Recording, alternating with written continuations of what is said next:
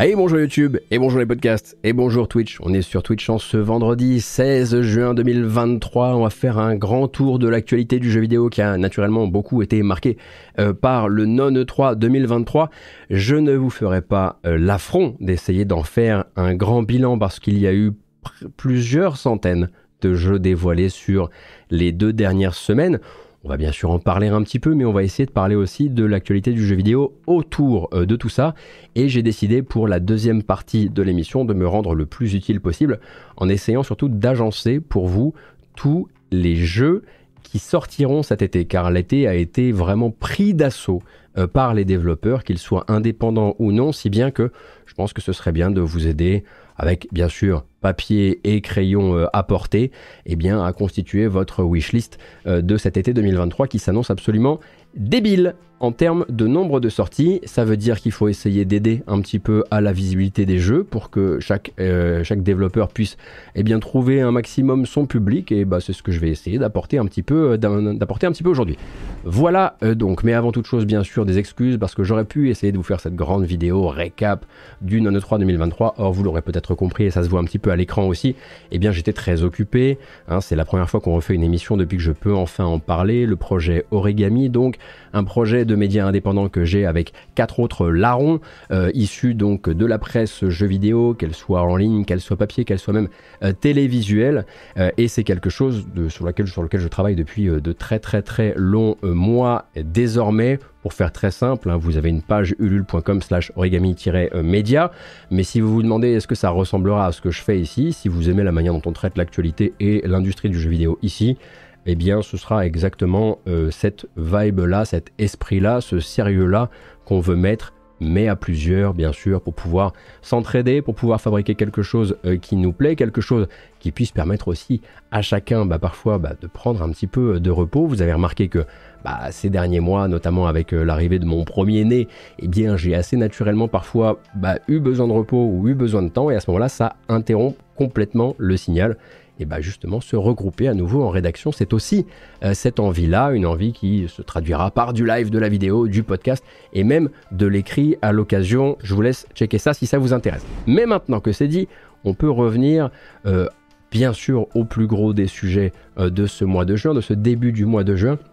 Le Non 3 2023, le Summer Game Fest 2023, appelez ça franchement comme vous voulez, qui reposait, je dirais, sur euh, trois piliers principaux qu'on a essayé de couvrir sur cette chaîne Twitch euh, en compagnie justement de la team euh, Origami.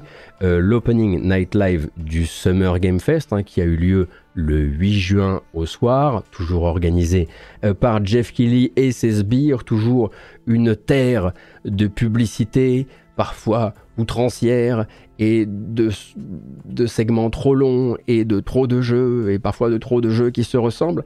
Bien sûr, la conférence Microsoft euh, Bethesda, enfin Xbox Game Showcase euh, Bethesda, euh, qui s'est avéré être bah, vraiment le pilier le plus solide hein, de ce petit Nano 3 si vous étiez là surtout pour les jeux très grand public. Et puis Ubisoft que je qualifierais, même si la forme était un peu à l'ancienne, de conférences rassurantes, visant à rassurer, euh, mais euh, rassurantes tout de même euh, sur les jeux présentés, sur le calendrier, sur ben, les plans de manière générale, et puis sur l'absence, on va dire, de... en tout cas le silence des mauvais plans qu'on a très souvent vu mis en avant par Ubisoft ces euh, dernières années.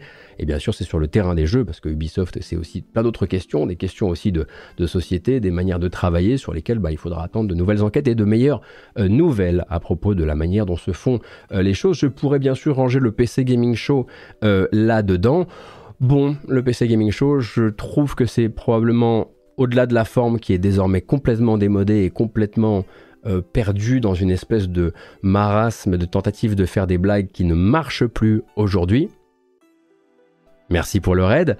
Euh, eh bien, je trouve que le PC Gaming Show avait quand même, euh, en termes de ratio, de trucs intéressants, quelque chose d'assez voilà c'était vraiment pas un des meilleurs PC gaming show que j'ai pu voir mais voilà on a un petit peu ces quatre piliers là grosso modo Clairement, si le Summer Game Fest a fait euh, des chiffres manifestement hallucinants en termes de visionnage, on peut commencer à identifier là des marqueurs qui reviennent assez souvent, notamment beaucoup de free-to-play, beaucoup de free-to-play asiatiques, beaucoup de free-to-play asiatiques ou free-to-play tout court qui peuvent se ressembler énormément et une absence de curation. Hein. C'est-à-dire que si le chèque est là, parce que c'est comme ça que ça se passe hein, dans, les, dans les, les, événements de Jeff Kelly, eh bien on peut tout à fait mettre dos à dos deux free-to-play médiéval fantastiques, médiévaux fantastiques pardon, qui se ressemblent étrangement et dont on arrive presque à euh, oublier les noms à peine sont-ils apparus euh, à l'écran.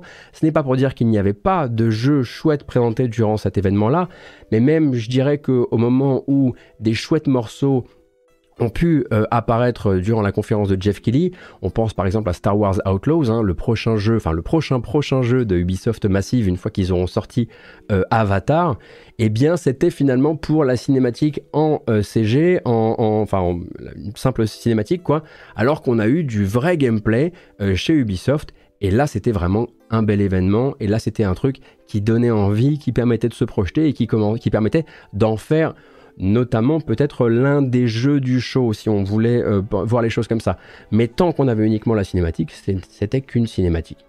Alors il paraît hein, que ce Summer Game Fest, cet Opening Night Live qui avait donc euh, vendait aussi des places euh, pour que les gens euh, viennent s'installer dans la salle, il y avait la possibilité pour une partie du public de prendre des tickets. Il semblerait que ce soit pas hyper hyper bien passé sur la billetterie et qu'en fait certes ça fait de très bons chiffres sur internet, mais c'était pas un gros gros succès en physique, on va dire en présentiel, même si le Summer Game Fest cette année c'était aussi un petit E3 en présence puisqu'il n'y avait pas de 3 2023 et donc la possibilité pour les journalistes et les créateurs de contenu qui avaient fait le déplacement d'essayer des jeux, de toucher à des jeux en avance, etc. Des gens ont pu approcher euh, la première extension euh, de Cyberpunk 2077, d'autres ont pu jouer au prochain Sonic qui s'appelle Sonic Superstars, qui est une espèce de entre tradition et modernité euh, assez évident. du côté de chez Microsoft, bon bah, je l'ai dit, il y avait quand même pas mal de jeux, qu'ils soient first party ou qu'ils soient des partenaires, mais qui ont surtout permis de fabriquer une conférence qui avait beaucoup, une très belle stabilité et un niveau moyen, on va dire, d'intérêt et de, et de d'emballage qui en faisait une conférence, évidemment, très honnêtement, à ne pas rater. Hein. Je, vous, invite à, la rattraper si ça vous intéresse. Et puis, bien sûr, autour de ça, euh, eh bien, les guérillas collectives, les wholesome directs qui n'ont, jamais été aussi réussi dans la forme, euh, le Future Game Show, votre Capcom Showcase aussi, hein, qui est un truc que moi je n'ai pas couvert. Euh, mais euh, à côté de ça, effectivement, ont été annoncés là-bas une trilogie Apollo Justice pour donc la série. alors je sais pas si c'est la, la, série Ace Attorney, mais donc Apollo Justice, une démo pour le remake de Ghost Trick. Hein, la démo est disponible dès à présent. Également la disparition ou en fait la réapparition de Pragmata. Souvenez-vous, Pragmata avec son, son imagerie extrêmement particulière et notable. Pragmata donc qui a juste euh, fait apparaître un petit teaser pour dire qu'en fait le jeu existait encore mais qu'il était repoussé à 2024. Donc pas de gameplay, toujours aucune, aucun détail évident euh, permettant de se dire ok Pragmata ce sera ça comme type de jeu, même s'il y a de plus en plus euh, quelque chose de l'ordre de l'action qui se dessine dans les différents teasers in-engine, parce que c'est fait dans le moteur du jeu, mais pour l'instant c'est un lointain, lointain rêve. En revanche, si vous vouliez euh, du gameplay et plus d'images euh, de Dragon's Dogma 2 et des promesses comme l'ère de jeu sera 4 fois plus grande que celle de Dragon's Dogma, ça, il y avait, il y a largement de quoi euh, rattraper aussi. Alors, la liste des jeux qui pour moi ont fait ce None 3, si on met de côté bien sûr les indépendants, parce que ça, on n'en est pas sorti, elle est longue. Je pense à Jusan euh, chez Dontnod, hein, qui est donc un, jeu d'escalade dont la démo est disponible. Je vous encourage à l'essayer parce qu'elle est vraiment très, très très chouette. Je pense à Star Wars Outlaws, évidemment, la réapparition de Prince of Persia, non pas sous la forme du remake euh, pour Les Sables du Temps, mais The Lost Crown, donc un jeu en 2,5D qui clairement s'exprime, se présente comme un Metroidvania développé à Montpellier et donc qui arrivera euh, un petit peu plus tard. Celui-ci, plus euh, encore une fois, la bande annonce chez Jeff Kelly était pas tip top et honnêtement la présentation chez Ubisoft, là on parlait. Avatar, si c'est votre truc, bien sûr, même si je dois dire que je suis resté assez fermé à cette présentation d'un Avatar qui est un petit peu comme on pouvait l'imaginer, présenté comme un, Far Cry euh, avec une skin Navi. On a In Exile hein, chez Microsoft qu'on n'avait pas encore vu s'exprimer jusqu'ici, qui a montré son jeu, un RPG en vue FPS qui s'appelle Clockwork Town avec un petit peu de Bioshock bien sûr dans la DA, mais aussi la promesse de voyage temporel. Starfield bien sûr, est un jeu du show, ça on ne peut pas le nier. 40 hein. minutes de présentation, il me semble, à propos euh, de Starfield, où vous allez vraiment aborder, si ça vous intéresse, absolument tous les éléments du jeu avant sa sortie euh, début euh, septembre. Cyberpunk Phantom Liberty, évidemment hein, le DLC, puisque depuis des gens ont pu approcher le DLC, y jouer un peu et découvrir que derrière le DLC, il y avait un grand plan de rénovation du jeu de base qui clairement a l'air d'être présenté comme une update qui sera gratuite, hein, qui sortira en même temps que le DLC, mais dont, euh, euh, CD Projekt Red ne veut pas trop parler pour le moment parce qu'ils ne veulent pas faire des promesses euh, trop tôt. Mais clairement, les gens qui ont joué ont senti la différence dans le gameplay, dans l'IA, dans les arbres de compétences, dans plein de choses qui avaient pu être des points de friction autour du jeu. On a revu un peu Hellblade 2, naturellement Marvel's Spider-Man 2 qui se lance le 20 octobre, même si PlayStation a communiqué il y a un certain temps maintenant, eh bien ça en fait, bah, parce qu'il s'appelle Spider-Man, un jeu euh, du show. Bien sûr, dans ma liste, il y a beaucoup de Microsoft, hein, à défaut d'avoir eu une très grosse livraison euh, de promesses côté Sony, puisque la conférence de Sony, elle, était beaucoup plus diverse, beaucoup beaucoup d'invités de l'extérieur, mais finalement peu de jeux euh, de la maison, et surtout ça poussait vers le jeu service, avec le prochain Bungie qui s'appelle Marathon, avec Fair Games, euh, le prochain jeu, enfin le premier jeu du studio de Jade Raymond, avec euh, Concorde euh, qui est fait par Firewalk Studio. On ne sait rien hein, du jeu, sinon qu'il fait de très jolis burgers de l'espace, encore une fois en cinématique dans sa bande-annonce. J'ai même pas mentionné Fable, mais évidemment Fable était une cinématique à défaut d'être un jeu, mais une cinématique sacrément bien ficelée chez Microsoft, avec la possibilité quand même de vous faire rire et de venir vraiment écraser cette, ce label humour british dans votre cerveau en attendant bien sûr de voir euh, du euh, gameplay de Fable parce qu'on est très très loin euh, d'y être. Et puis c'était aussi un petit peu Webland. Évidemment, si vous étiez là pour le jeu vidéo japonais, ces derniers jours, vous avez quand même fait le plein de bonnes nouvelles. Persona 5 Tactica, un spin-off donc tactique encore une fois qui arrive à la fin de l'année. P3 Reload, donc qui est une relecture, un remake de Persona 3, dont on ne sait pas encore exactement à quel point il va incorporer tout ce que les différentes éditions de P3 ont pu développer, parce que ça a été clarifié un temps, puis peut-être que ça a été, euh, ça s'est dédié derrière, etc. Donc il va falloir explorer encore ça. Ce qui fut Refantasy s'appelle désormais Métaphore Refantasio, Quoi de, quoi de plus Atlus finalement euh, que ce titre de jeu, hein, donc par la team derrière Persona 5 et par la team derrière quelques autres euh, jeux de chez Atlus euh, dans la série des Persona. On pense à Like a Dragon Infinite Wealth, qui est donc la prochaine aventure, enfin en gros euh, Yakuza 8. Euh, hein. On a Like a Dragon Gaiden, The Man, The Man Who Erased His Name, donc elle qui est la prochaine aventure de Kiryu et qui sort le 9 novembre.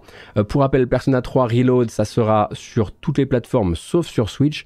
Et Persona 5 Tactica, ce sera sur tout, même sur Switch. Voilà, notez bien ça dans votre petite machine, machine mentale, dans votre petite wishlist. Et puis Sonic Superstars part d'un côté la Sonic Team, et de l'autre les gens qui ont travaillé sur Balan Wonderworld ou Wonderland, bref sur Balan, avec pour l'instant des gens plutôt conquis par ceux qu'ils ont pu approcher de Sonic Superstars, attendu pour cet automne euh, sur console et PC. A priori, on sent beaucoup plus l'aspect Sonic que l'aspect Balan, bien sûr. Le but étant de venir rechercher ce feeling 2D, ce feeling 2D qui a été euh, tellement tellement difficile à recréer euh, par euh, Sonic, euh, par Sonic et par la, team, la team Sonic, hein, même jusque dans, Sonic Frontiers, hein, où les passages en 2D, clairement, on ne s'y retrouve absolument pas. Et a priori, là, voilà, Christian Whitehead, Von le dit très bien sur le chat, voilà, dit que la physique du jeu a l'air d'être calquée sur celle de Sonic Mania, et je pense que c'est peut-être la meilleure chose à faire, compte tenu de l'existant euh, Sonic actuel. Et puis bien sûr, les indés, mais alors là, on n'en sort évidemment plus. Je pense qu'il vaudra mieux que je continue à vous aiguiller euh, sur les dates au fil de l'eau, hein, très honnêtement. On peut tout de même citer quelques grands moments. La confirmation d'un nouveau Citizen Sleeper, ce qui me remplit de joie évidemment avec le sous-titre euh, Star Wars Sector, toujours Amos Roddy à la musique, toujours Guillaume Singelin à la direction artistique, toujours le même développeur et le même auteur, euh, bien sûr, avec une aventure textuelle qui viendra faire le, lien entre Citizen Sleeper 1 euh, et sa suite. Euh, la confirmation bien sûr que Frostpunk 2 existait toujours et qu'il sortirait euh, l'an prochain. Quelques belles curiosités aussi comme Mariachi, Mariachi Legends et quelques autres.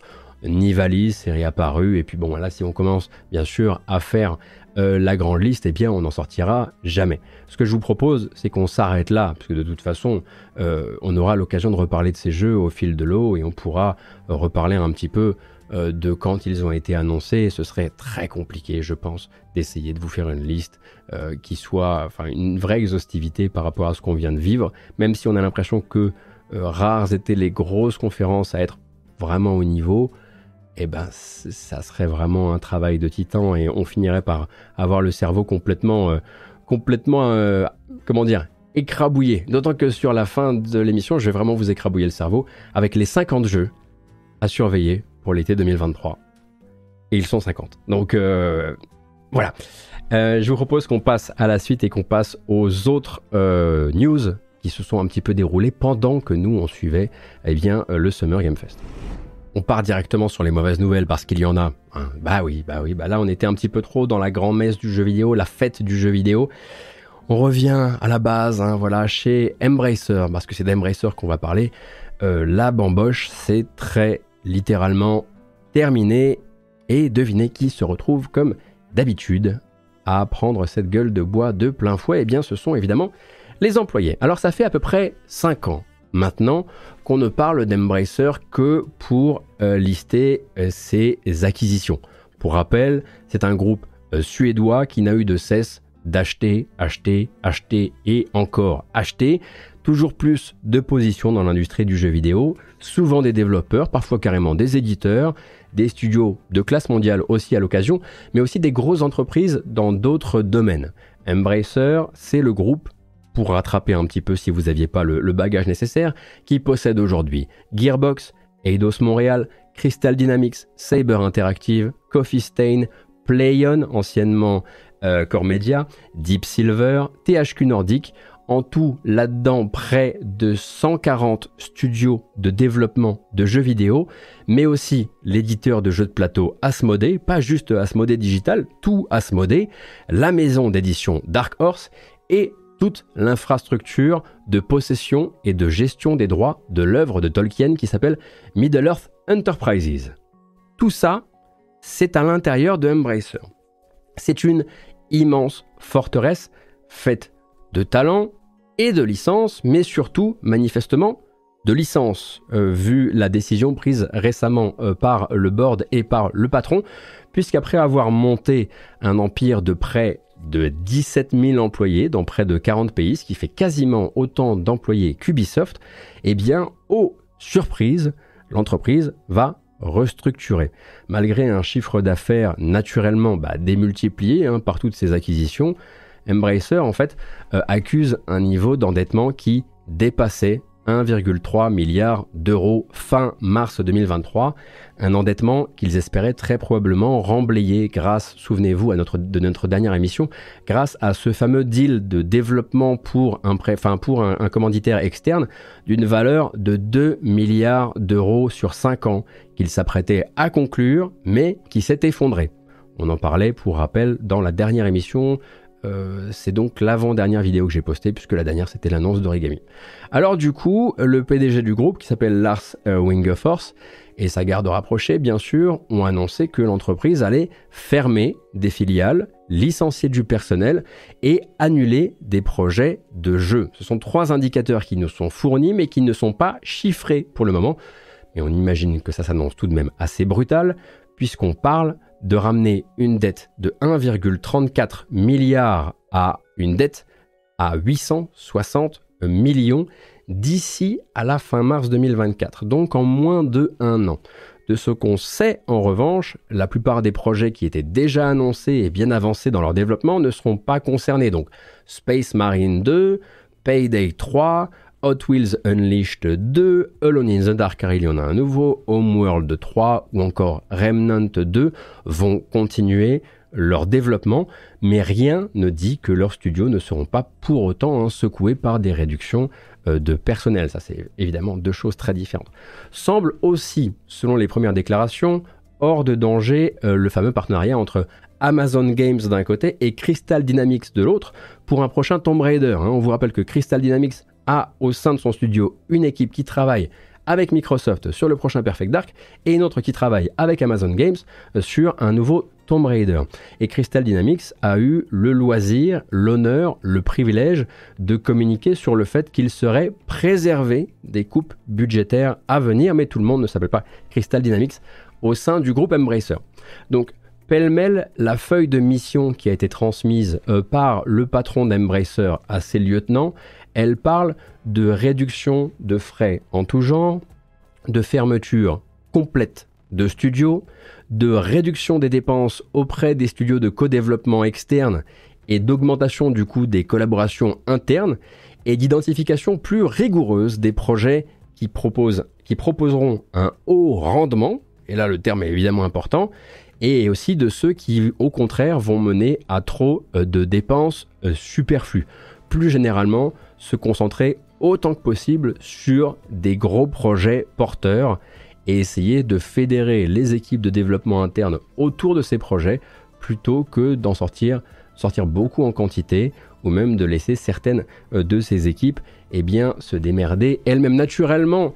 Euh, la première chose euh, qui nous vient, on pense au remake de Kotor, hein, qui clairement était reparti peut-être euh, à l'atelier et puis peut-être euh, aussi au frigo.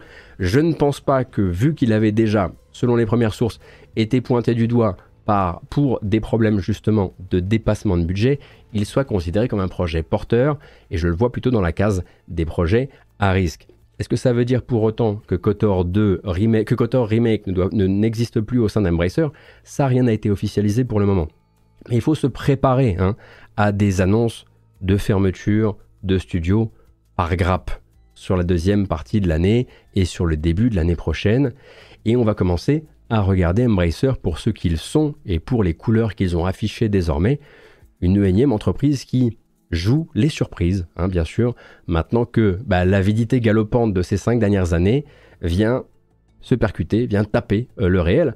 Et on serait d'ailleurs hein, bien sympa de leur chercher des excuses, hein, genre, euh, bah oui, mais tout ça, ça se serait bien passé, par exemple, si euh, ce deal à 2 milliards qui devait les accompagner sur la suite ne s'était pas cassé la gueule. Mais bon, j'ai un peu l'impression que si t'as, c'est pas pour, je suis pas entrepreneur, mais j'ai un peu l'impression que si ta stratégie pour faire tenir ton édifice actuel de 17 000 personnes, elle est dans un deal futur, c'est que tu étais prêt à parier avec les emplois des gens. Et donc, euh, bah, naturellement, quand tu le dis, quand tu l'annonces, euh, eh bien, euh, on peut pas vraiment revenir en arrière sur le fait que bah, c'est consécutif. Quoi. D'abord, tu annonces que ton grand projet à 2 milliards s'est cassé la tronche du jour au lendemain, et puis le surlendemain ou deux semaines plus tard, tu reviens en disant va falloir qu'on ferme. Donc bien sûr, trop d'acquisitions en trop peu de temps, une difficulté, on l'imagine, à stabiliser tout ça, une, difficile, une difficulté peut-être aussi à garder un petit peu le cap et à comprendre le cap pris par les, différents, euh, différentes entreprises. Pensez-vous, quand vous, quand vous possédez près de 140 studios, ça en devient un peu ubuesque vu de notre, euh, de notre fenêtre, évidemment, mais il faut euh, se préparer à ce que ce soit maintenant récurrent dans les news qu'on va traiter ici. Hein vous allez entendre parler des licenciements de, euh, du côté de chez Embracer. Et puisqu'on a été prévenu en amont, ce sera fait de manière probablement très légère, très douce, à base de, dans le cadre de la restructuration qui a été annoncée il y a euh, deux mois, eh bien voici 50 personnes qui sont conduites vers la porte, et ainsi de suite, et ainsi de suite. Un peu de place sur la planche après avoir déjà parlé d'Embracer, mais cette fois-ci, rassurez-vous, ça va être un petit peu différent. On va parler d'Activision. Bon, ça va. Alors, on va parler d'Activision, de Microsoft et d'Activision. On va parler du projet de rachat, le fameux feuilleton. Je vous avais dit qu'on en parlerait quand il y aurait des choses intéressantes, des choses qui permettent de comprendre ce qui va se passer dans les semaines à venir. Et là, nous y sommes. Vous avez peut-être vu passer cette nouvelle pendant que Microsoft bataille au Royaume-Uni pour faire valoir ses arguments dans l'appel qu'il oppose à la CMA, qui est donc le régulateur de la concurrence britannique. Ce sont les États-Unis et leur régulateur de la concurrence, qui s'appelle la FTC, qui vont changer de stratégie, qui ont changé de stratégie et décidé d'attaquer Microsoft devant un tribunal fédéral. Ça, c'est assez nouveau. Ah, jusqu'ici, ce qu'il y avait, c'était un rendez-vous devant leur propre tribunal administratif. Ça, c'était ce que la FTC avait fait jusqu'ici. Mais maintenant, on passe au fédéral et on y passe beaucoup plus vite que prévu parce que normalement, ce qui aurait dû se passer, c'est on se voit devant le tribunal administratif euh, de la FTC, et puis s'il donne raison à la FTC, vous pourrez faire appel, et si vous faites appel, eh bien vous porterez ça devant euh, Microsoft, vous, vous porterez ça devant un tribunal fédéral. Or là, c'est la FTC qui envoie directement vers le fédéral. Et pourquoi? La différence euh, fondamentale entre les deux, c'est que le tribunal administratif, il ne pouvait pas suspendre, empêcher temporairement la fusion de se faire avant d'avoir délibéré sur quoi que ce soit.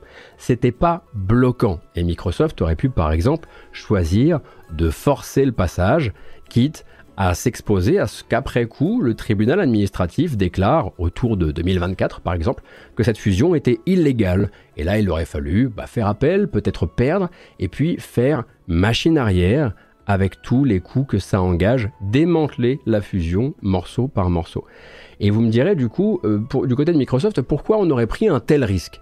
Eh bien parce que le contrat de mariage, le contrat de mariage original entre Microsoft et Activision, il se termine le 18 juillet prochain. Et qu'au-delà de cette date, la porte est ouverte à des indemnités supplémentaires versées de Microsoft à Activision et surtout à certaines renégociations de ce contrat.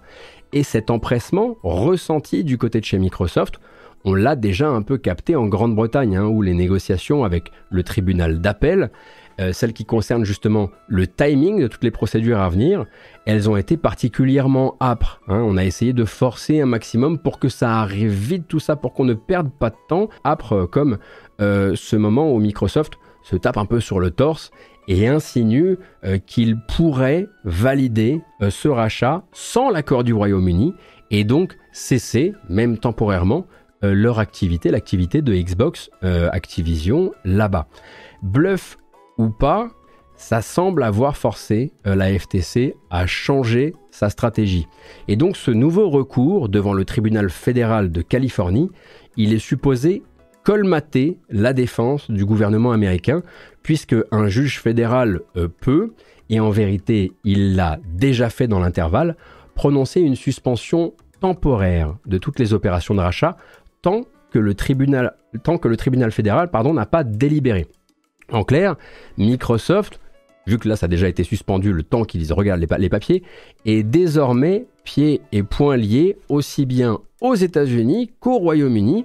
Et la menace de quitter le marché britannique, elle perd forcément un peu euh, de sa force symbolique maintenant que les États-Unis ont adopté une posture à la fois négative mais contraignante également euh, comme celle du Royaume-Uni qui était elle aussi contraignante pour leur, marché. Et pour autant, hein, la partie, du coup, est euh, loin d'être jouée, en vérité, dans le sens où bon nombre d'observateurs de cette histoire s'accordent à dire que le dossier de la FTC était peut-être suffisant pour une audience devant son propre tribunal administratif, mais pas franchement ébouriffant dans l'optique d'un procès devant euh, un tribunal fédéral.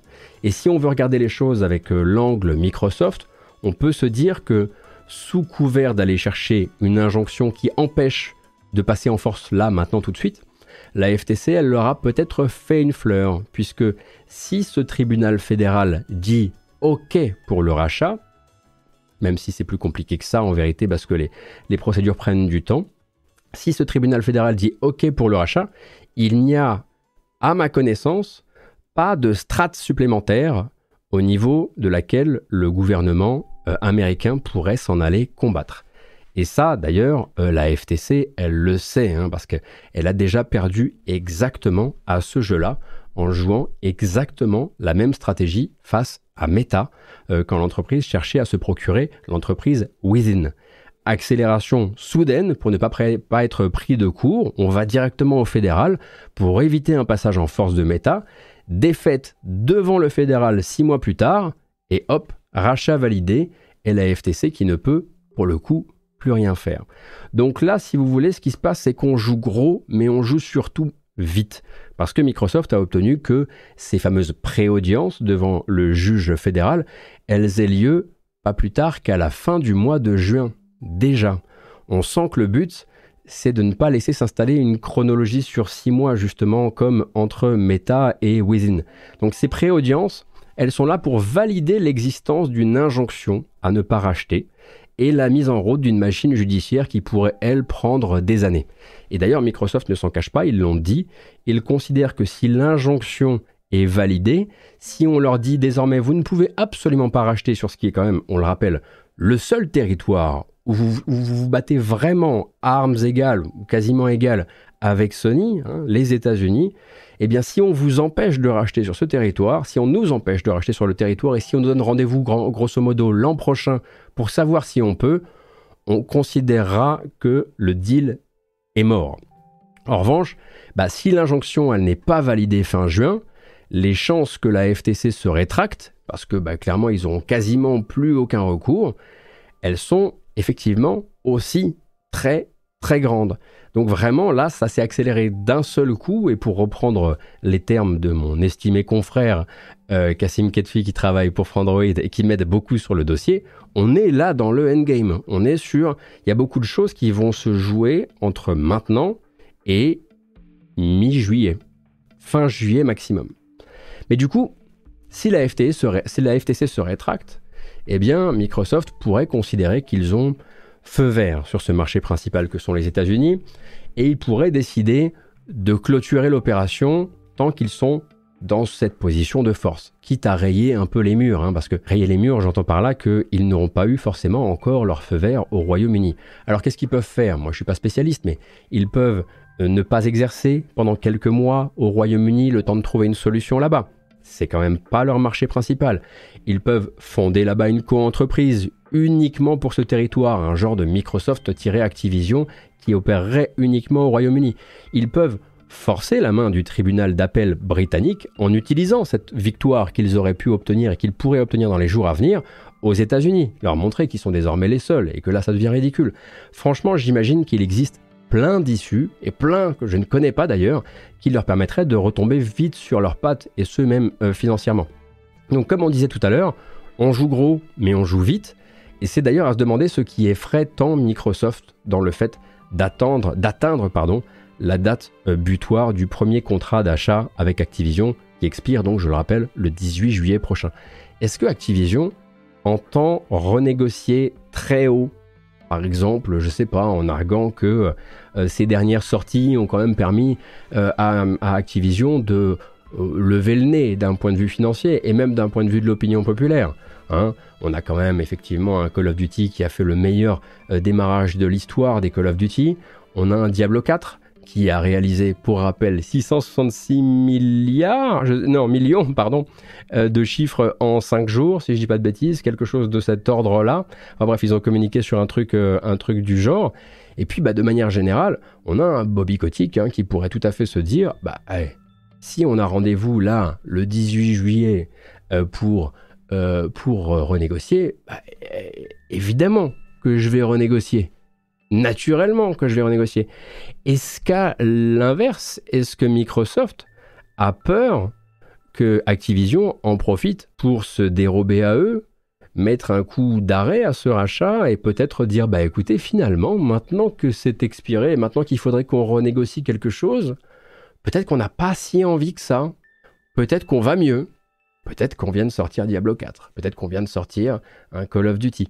De quoi Microsoft a peur dans cette renégociation du 18 juillet, c'est effectivement quelque chose de très très euh, central. Mais ça, on ne le sait pas pour le moment. Ça fait du coup beaucoup plus de questions et ça ne fait de réponses pour le moment. Mais grâce encore une fois à Cassim, euh, je peux au moins vous dire un petit peu comment vont se passer ces audiences préliminaires avec la FTC. Donc, devant le juge fin juin, la FTC, en fait, elle va pas plaider son dossier comme vous l'imaginez, elle va plaider pour obtenir du coup ce truc, cette suspension du droit à racheter le temps que ce procès ait véritablement eu lieu. Donc la FTC, elle ne va pas venir prouver que ce rachat est anticompétitif. Le juge va être là pour poser trois questions principales. D'une, est-ce que le périmètre du marché défini comme la zone d'inquiétude par la FTC, justement, il a un sens. En gros, est-ce que, le, en l'occurrence là, c'est le marché de la console à haute performance, est-ce que ce périmètre a un sens? C'est la première question. La deuxième question, c'est est-ce que le tribunal dispose de suffisamment de preuves et de documents de travail pour donner du crédit au dossier de la FTC En gros, est-ce que les preuves et le recours de la FTC forment un tout cohérent qui mérite d'être étudié? Est-ce que ce sont des questions sérieuses et sérieusement posées? Ça, c'est le deuxième point. Et le troisième point, c'est le tribunal qui va auditer la situation financière des différentes parties impliquées, Microsoft et Activision. En gros, se poser la question du préjudice que causerait euh, un blocage en bonne et due forme euh, du rachat aux deux entreprises. Le préjudice financier et qu'est-ce que ça, qu'est-ce que ça viendrait impacter sur Microsoft et impacter sur Activision et opposer ce préjudice aux bienfaits potentiels pour le marché et pour la concurrence de bloquer le rachat Voilà, ça c'est les trois questions qui vont se poser à la fin du mois de juin. Et comme vous voyez, on n'est pas encore au moment où on prouve que c'est anti-compétitif, mais on est au moment où on regarde si le, dossier de la FTC vaut le coup, si cette affaire mérite d'être traitée, et si cette affaire mérite qu'on accélère très vite, qu'on suspende euh, toute possibilité euh, pour euh, Microsoft de racheter Activision pour le moment. Et ça, eh bien, ça sera évidemment très différent euh, d'un délibéré qui permettra de savoir euh, si le rachat mérite d'être bloqué ou pas.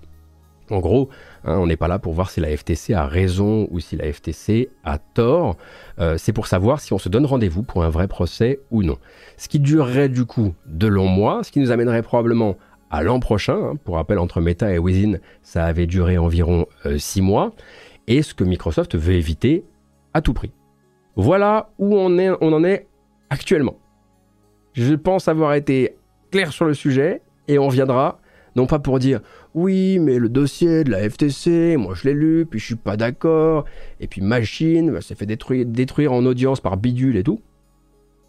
On reviendra quand on aura des faits, rien que des faits, je suis pas là pour vous donner mon avis. Vous l'avez déjà compris, mon avis, il est assez compliqué hein, de manière générale. Je pars du principe que oui, effectivement, en termes de gestion des employés, on peut a priori difficilement faire pire euh, que, euh, que Activision et que Bobby Kotick. Du coup, qu'on pourrait en tout cas accorder le bénéfice du doute euh, dans le fait que Microsoft soit plus à même de faire le ménage au sein des studios Activision Blizzard King. Ouais, c'est un truc dans lequel je crois. Mais de manière générale, j'aime pas trop voir les géants devenir plus grands.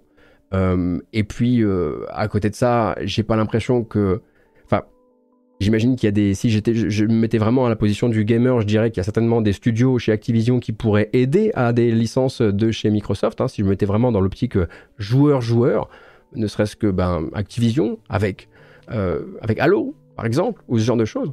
Mais je ne suis pas pour ou contre le rachat en soi. Il y a. J'ai plein d'idées très conflictuelles vis à -vis de ce rachat et on n'est pas vraiment là pour parler de ça en fait.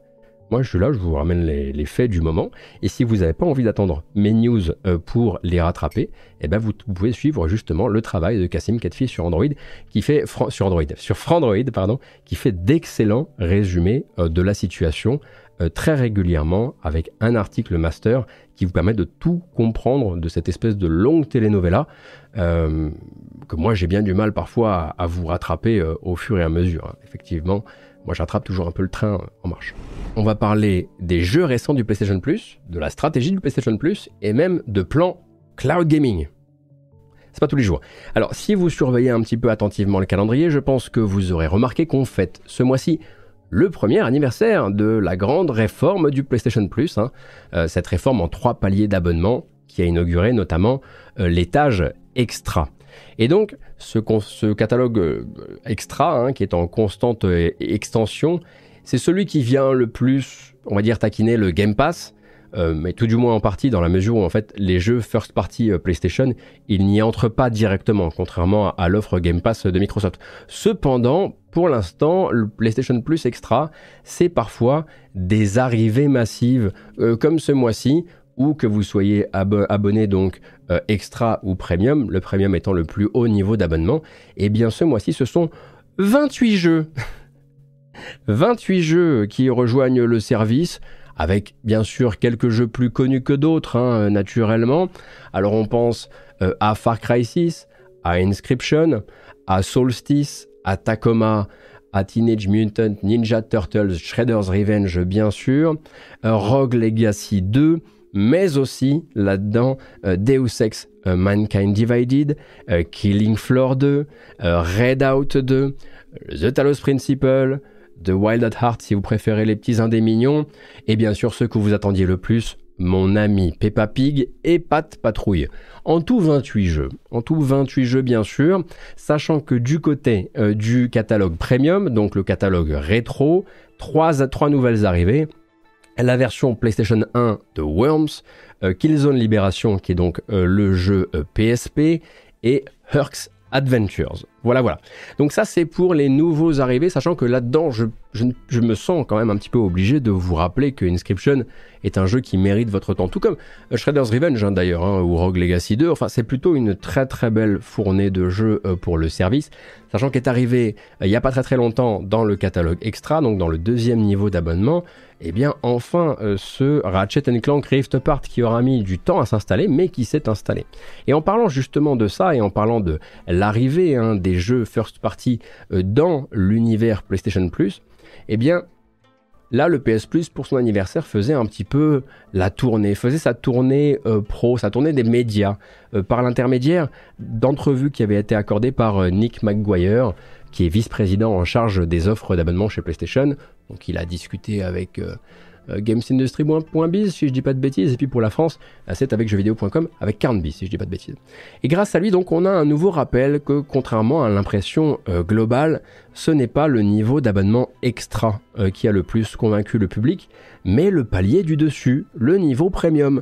Les chiffres de mars de cette année parlaient de 8 millions de premium contre 6,1 abonnés, millions pardon, d'abonnés extra. Alors que moi j'étais vraiment persuadé que ça allait faire l'effet inverse pour un total, pour rappel, si on rajoute euh, le niveau essentiel, de 47,4 millions d'abonnés PlayStation Plus à la fin du mois de mars 2023. Et du coup, bien sûr, là-dedans, eh bien, le podium euh, des jeux les plus joués sur le service, notamment dans le catalogue extra, eh bien, fait naturellement la part belle au Spider-Man Miles Morales, bien sûr, au Ghost of Tsushima, bien sûr, Horizon Forbidden West. Et pourtant, Nick McGuire en profite pour réaffirmer cette position, la position de PlayStation, de se reposer sur les éditeurs et les développeurs tiers pour les sorties en jour 1 dans le PlayStation Plus, comme c'était le cas pour Stray, comme c'était le cas pour Chia, mais de laisser d'abord leurs gros jeux maison en dehors du service, vivre une première vie à 80 euros en prix conseillé, avant, de rejoindre le service plus tard. Et là, je le cite, ça fonctionne et ça restera notre stratégie dans l'avenir. Tu m'étonnes que ça fonctionne. tu m'étonnes que vous n'allez pas en changer. Si ça, n'empêche absolument pas vos ventes, on comprend effectivement assez bien pourquoi euh, cette technologie, cette approche for the payers euh, ne continuerait pas hein, assez, euh, assez naturellement. En revanche, ce qui va être intéressant, c'est que Jim Ryan, je crois, l'avait dit il y a trois semaines, quatre semaines, un truc comme ça, nous avons euh, des plans ambitieux pour le cloud gaming. C'est vrai que on parle un peu moins de cloud gaming hein, chez PlayStation qu'on en parle avec euh, le Xbox Game Pass. Et en fait, ces plans, eh bien, c'est tout simplement que actuellement chez PlayStation, en phase de test interne, eh on a un nouvel élément, un nouvel avantage à rajouter à l'abonnement PlayStation Plus Premium, donc le plus cher des trois abonnements. Et donc, ça devrait permettre, normalement, à tous les gens qui possèdent des jeux PS5 de les streamer, d'y jouer à distance euh, grâce au service PlayStation Plus euh, Premium qui, pour rappel, hein, est donc assis sur eh bien, toute la technique de Gaikai qui a été rachetée en 2012, si je dis pas de bêtises. Euh, et donc, a priori, le but ce serait de proposer aux gens qui sont abonnés en Premium que tous les jeux PS5 contenus dans le catalogue extra puissent être pratiqués à distance. Alors à distance comment? Bon bah ça ce sera évidemment à vérifier. Est-ce que application PC, est-ce que tout ça, ça ça n'a pas été. Excusez-moi, ça me gratte le nez depuis tout à l'heure. C'est le succès. Euh, et euh, à côté de ça, euh, bien sûr, la question qui se pose c'est oui, mais est-ce que ça voudra aussi dire la même chose pour les jeux que je possède? PlayStation pour l'instant communique plutôt sur un oui à condition que vous le jeu que vous possédiez, eh bien soit fasse partie de la liste déjà compatible on va dire PlayStation euh, Cloud Gaming, disons ça comme ça. Donc pour l'instant, c'est en travail en interne.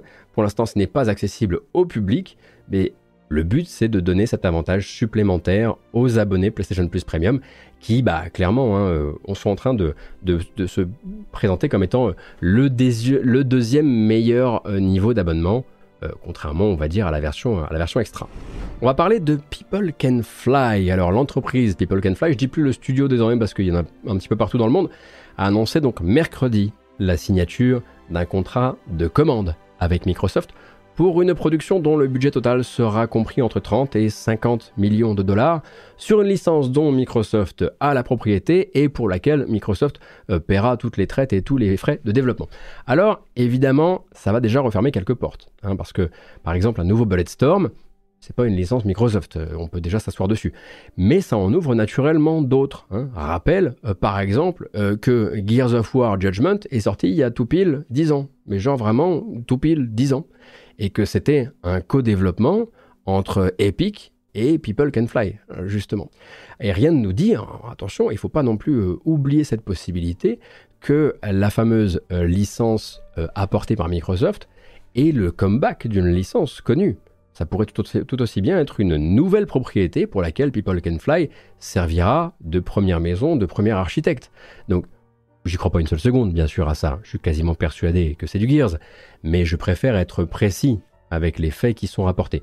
Pour rappel, euh, People Can Fly, maintenant, ce n'est plus simplement une ou deux équipes en Pologne. Euh, ils se sont installés à Chicago, ils ont acheté un petit studio qui s'appelle Game On, ils ont une antenne à Montréal aussi, et tout ce petit monde travaille déjà sur plusieurs projets. On sait qu'il y a de l'auto-édition là-bas. Euh, il y a ce projet Microsoft, bien sûr, et peut-être d'autres projets en mode mercenaire, parce que pendant un temps, c'était vraiment ça. Hein. Il y avait Outriders avec euh, Square Enix. Hein. D'ailleurs, la licence Outriders, si je ne m'abuse, elle est restée chez Square Enix. Euh, il, devait, il travaillait pendant un temps sur le Project Dagger, qui était un projet, donc, une commande de Take-Two. Enfin, pas une commande, parce que, en fait, le projet a été résilié. Take-Two s'est retiré du projet avec People Can Fly, mais People Can Fly est resté propriétaire de la licence derrière le projet Dagger et il pourrait tout à fait réapparaître dans le futur, soit auprès d'un autre éditeur, soit en, auto-édition. Mais du coup, comme vous pouvez le voir, il se passe pas mal euh, de choses actuellement. après, People Can Fly, on sait un petit peu où on les attend en termes de, en termes de gaming et en termes de gameplay, et il y a quand même de très grandes chances euh, que ça aille toucher à Gears, que ce soit de l'original ou que ce soit de la relecture.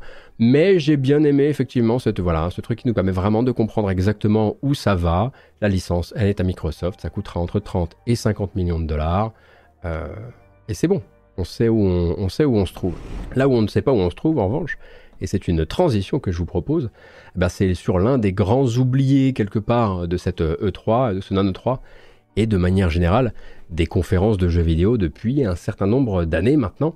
C'est Vampire la Mascarade Bloodlines 2, hein, édition pour rappel euh, Paradox Interactive qui possède le World of Darkness, titre retiré par Paradox à son studio Artsuit Labs en 2021 et depuis resté très très discret sur son destin. On ne savait pas si le développement était toujours en cours, qui était éventuellement aux commandes. On savait que normalement il y avait un nouveau développeur qui avait été trouvé euh, à la place. Euh, à quel point tout ça prendrait la forme d'un reboot, on ne savait grosso modo rien du tout, mais depuis quelques jours, ça bouge un tout tout tout petit peu. Déjà Paradox Interactive a décidé de partager quelques captures d'écran inédites. Je vous laisse les chercher, je vous les montre pas honnêtement, il y a une rue et un bar, c'est euh, impossible de faire la différence entre ça et le jeu d'avant, enfin en tout cas de tirer la moindre information. Euh, sauf peut-être pour les gros fans du World of Darkness, euh, de, cette, de ces captures. Et puis Paradox donne également rendez-vous au premier trimestre de cette année, au dernier trimestre de cette année, pardon. C'est là, normalement, qu'on devrait en apprendre plus sur le nouveau studio aux commandes, enfin le studio qui se retrouve nouvellement aux commandes, et sur la feuille de route de ce projet qui est aussi maudit finalement que ne l'était le premier hein, à l'époque de Troika Games. Je vous laisse euh, lire la grande histoire de Bloodlines premier du nom et de sa, sortie en tant que cousin de Half-Life 2, ça l'histoire. Et donc en attendant, bien sûr, Paradox eh bien, est un peu conscient que ça commence à durer tout ça, hein, ne serait-ce que pour les gens qui ont précommandé. Donc, Paradox a automatiquement enclenché le remboursement de toutes les précommandes de versions collector qui comportaient des éléments physiques, très, probablement parce que bah, on est parti sur un reboot. Et puis bah, ces trucs physiques, ils vont pas être reproduits parce qu'ils seront pas euh, plus forcément en accord avec le jeu. Les autres versions sont elles maintenues par défaut, c'est-à-dire que si vous aviez une préco, elle n'est pas euh, annulé de base, mais vous pouvez tout à fait le demander. Hein. Vous serez euh, automatiquement remboursé. En gros, c'est une grande porte ouverte à ce que chacun récupère son blé euh, tant qu'ils n'ont pas recommuniqué sur la nouvelle feuille de route, sur la nouvelle date de sortie, sur le nouveau studio aussi, parce que ça pourra soit motiver plus de, confiance, soit justement motiver moins. Quoi. Hein. Et donc, pas 2-3 pour ce jeu-là, qui c'est peut-être un peu de teasing à la Gamescom mais surtout des ambitions qui seront exprimées à la rentrée. Voilà un peu mon ressenti, vous l'avez en, une onomatopée. Honnêtement, on n'est plus à quelques mois près. Et je vous avoue que j'étais quand même un petit peu là à la base pour la vision du jeu de Hardsuit Labs, euh, du scénariste principal qui était également scénariste principal sur le premier. Sans lui et sans qu'on arrive à m'aligner quelques anciens de Troika ou en tout cas de gens qui ont vraiment participé à faire de Bloodlines une légende, c'est plus exactement la même chose. Ça a perdu beaucoup de son intérêt euh, pour moi.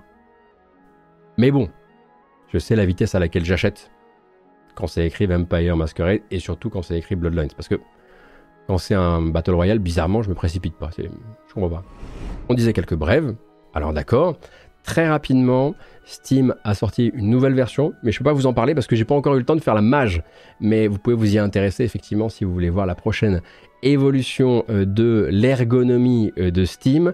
Dans les brèves, on a également une série animée Dead Cells qui a été annoncée par ADN et Bobby Pills. Alors sachant que c'est pas la seule et unique série animée qui a été annoncée durant ce Nano 3, hein. on a également la série euh, Captain, Captain Laserhawk tirée donc de Far Cry Blood Dragon avec probablement ce qui était le moment le plus fatigant de la conférence, euh, de la conférence euh, Ubisoft. On a, comme je le disais tout à l'heure, les 666 millions de recettes pour Diablo 4 en 5 jours de temps. Et une belle histoire que je voulais tout de même vous communiquer, l'histoire du mix. Alors nous, on a l'habitude de suivre euh, la conférence du Guerilla Collective et je vous explique très souvent qu'elle est adossée à une soirée de découverte de jeux indépendants qui se fait un petit peu en périphérie de l'E3 et qui permet généralement à des journalistes, des créateurs de contenu de venir rencontrer les développeurs et rencontrer les jeux par l'intermédiaire de, démos jouables. La fameuse soirée du mix, hein, qui était vraiment le truc qui me faisait cavaler euh, avec le sourire à l'E3. Et eh bien cette année, il se trouve que la soirée du mix, elle n'a pas eu lieu, elle a été annulée au tout dernier euh, moment, euh, tout simplement parce que l'endroit qui devait accueillir l'événement souffrait d'un souci de permis d'exploitation, quelque chose plutôt de l'ordre, il me semble, de la sécurité, qui a fait que ben, le jour même, on a découvert que la soirée du mix, pour laquelle beaucoup de développeurs de jeux vidéo, développeurs indépendants, avaient fait le déplacement jusqu'à Los Angeles, eh bien ça ne pouvait pas avoir lieu. Donc beaucoup de développeurs se sont retrouvés sur le carreau, errant un peu à Los Angeles, commençant à réfléchir à la bonne manière peut-être d'attirer quelques personnes qui pourraient être intéressées par leur jeu dans tel restaurant, ou dans tel bar, etc. etc. Jusqu'à ce qu'un youtubeur américain que vous connaissez peut-être, qui s'appelle The Completionist, donc Girard Khalil, décide d'héberger tout ce petit monde dans les locaux de sa société, dans les locaux de sa boîte, The Completionist, et d'organiser un stream sauvage au dernier moment la bonne nouvelle, c'est qu'il y avait un journaliste de l'équipe de NoClip euh, qui était disponible et qui, qui nous a permis en fait, eh bien, d'avoir un document qui parle de tout ça, qui, un documentaire assez rapide hein, qui revient sur l'organisation de cette bouée de, sauvetage. Et ça vient naturellement faire de la pub au gars, évidemment, solidifier aussi son statut de good guy euh, actuellement, hein, parce que pour rappel, The Completionist, c'était déjà le mec qui s'était attelé à acheter tous les jeux qui allaient disparaître avec la fermeture des boutiques 3DS et Wii U pour en faire ensuite donation à une œuvre de préservation du jeu vidéo. Donc effectivement, en termes de bonne publicité, le bon Girard, actuellement, ça se passe euh, plutôt pas mal. L'important pour nous, bien sûr, c'est que les développeurs, eh bien, aient pu trouver un endroit où montrer leur jeu, montrer la démo de leur jeu en stream et qu'on puisse aussi venir essayer, euh, bah, qu'ils ne soient pas effectivement retournés chez eux avec cette impression d'avoir dépensé, de n'avoir fait absolument aucun retour sur investissement. Donc il y a eu un stream, euh, un stream un peu sauvage qui a permis bah, de venir gonfler, gonfler, gonfler pardon, euh, les wishlists et c'est bien ça le plus important, les wishlists. Pour rappel, euh, quand euh, vous vous intéressez un petit peu aux développeurs de jeux vidéo et quand vous voulez leur dire oui, je serai là pour la sortie euh, de ton jeu. On va en parler de wishlist hein, tout à l'heure, puisqu'on va faire le tour des 50 jeux intéressants, selon moi, pour l'été 2023. Le format qui arrive là, la rubrique qui arrive là, le but c'est qu'on arrive dans une forme de lâcher prise. On a bien compris que le calendrier des sorties de jeux vidéo sur cette année était absolument délirant. On a bien compris qu'on essayait du mieux possible de s'y accrocher, que c'était une forme de stress, que c'était une source de stress. Ce qu'on va faire là, c'est qu'on va les regarder dans les yeux et on va se dire ok, c'est pas grave. De toute façon, on va le prendre de plein fouet, donc autant le faire en souriant. Vous prenez vos petits carnets, vous prenez vos petits crayons. Pour les plus modernes, directement la wishlist de Steam, hein, c'est littéralement euh, fait pour ça. Et on va regarder tous les jeux que moi j'estime intéressants qui sortent d'ici la fin de l'été. Et ça ne veut pas dire que ça comprend euh, tout ce que l'industrie va nous proposer de sortie, parce que c'est hautement subjectif. Hein. Je fais déjà comme je peux, on va dire, et même avec ma subjectivité, on arrive à 50 jeux. Bref, alors, on le sait, Dordogne, par exemple, est sorti. Il est disponible dans le Game Pass. C'était il y a quelques jours. Park Beyond sort aujourd'hui, si je dis pas de bêtises. Park Beyond, je pense que vous le connaissez comme étant cette simulation de construction de parcs d'attractions édité par Bandai Namco, euh, qui euh, vous proposera notamment quelques DLC euh, Pac-Man et autres, et qui vient un petit peu se mettre en face à face avec Planet Coaster, même si c'est pas exactement les mêmes philosophies d'approche de la construction euh, de parcs. Crash Team Rumble. Alors ça, faut aimer, bien sûr, mais chez Activision, on n'a pas tout à fait fini avec euh, la licence Crash Bandicoot. Et donc, un jeu, bien sûr, de versus, enfin, de versus en équipe, dans l'univers de Crash Bandicoot sort le 20, donc mardi prochain. Le 20, ce sera aussi la sortie de Aliens Dark Descent. Dark Descent. Je ne sais pas si vous vous souvenez de ce jeu-là, qui est un jeu d'action tactique en vue du dessus, euh, édité par Art Focus et euh, développé par le studio français Tindalos, dans lequel vous allez gérer une escouade de survivants qui se font bien sûr euh, entourer, qui se font complètement acculés par les aliens, donc dans l'univers bien sûr de, dans l'univers des films de, je vais dire de James Cameron. On va dire de James Cameron, mais Aliens Dark Descent, donc, euh, effectivement, qui est un jeu solo où vous allez gérer une escouade, et ce, en mettant le jeu en espèce de ralenti tactique, plutôt qu'en pause, en pause active.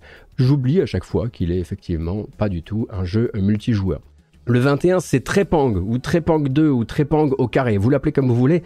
Je vous lis sa description sur Steam. Devenez le plus badass des badass dans Trepang 2, un FPS gore bourré d'action dans un futur lointain, faites pleuvoir la mort sur vos ennemis, esquivez les balles et laissez derrière vous un sillon de destruction dans ce jeu de tir hardcore et effréné. Beaucoup de mots pour ne pas dire que c'est le nouveau Fear, en tout cas que c'est un jeu hautement inspiré par Fear 1, et si vous avez essayé la démo et que vous aimiez Fear, je pense que vous êtes peut-être déjà un peu conquis.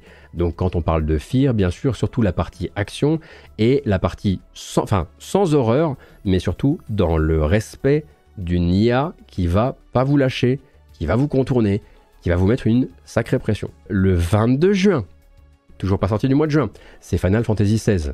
Est-ce que je, est-ce que c'est bon pour vous ou est-ce que je vous explique ce que c'est que Final Fantasy XVI Bon, quoi qu'il arrive, la démo est disponible. Hein. Vous avez grosso modo les deux premières heures de jeu disponibles avec la possibilité, si vous procurez le jeu derrière, euh, de conserver euh, votre progression. Bon ben voilà, hein, il y a déjà tellement de vidéos qui sont sorties sur le jeu à l'heure actuelle, il y a déjà des guides pour vous apprendre à bien maîtriser le système de combat. Pour rappel, un Final Fantasy avec des combats 100% en temps réel, 100% inspirés est conçu hein, par le, concepteur des combats euh, de DMC5. Donc euh, c'est pas la peine de voilà, il vaut mieux savoir un petit peu où vous mettez les pieds. Le même jour, ce 22 juin, les fans de Subnautica vont pouvoir s'essayer à un accès anticipé dont je vous parle depuis quelques temps maintenant qui s'appelle Forever Skies. Forever Skies, c'est un jeu très inspiré par le maître Subnautica, mais qui vous fera cette fois voyager dans les airs, pendant que c'est la surface du globe euh, qui est étouffe sous une espèce de nuage toxique dans lequel il faudra parfois descendre pour récupérer du matos, sauf que ça c'est extrêmement dangereux. Donc entrée en accès anticipé de ce jeu, on va dire, qui troque le sous-marin contre le dirigeable, le 22 juin. Le même jour sort également The Bookwalker. The Bookwalker qui est un titre qui a surpris son monde vraiment euh, avec sa démo ces derniers jours. C'est un point and click avec un univers ultra intrigant dans lequel vous allez euh, plonger dans des livres euh, pour cambrioler leur contenu.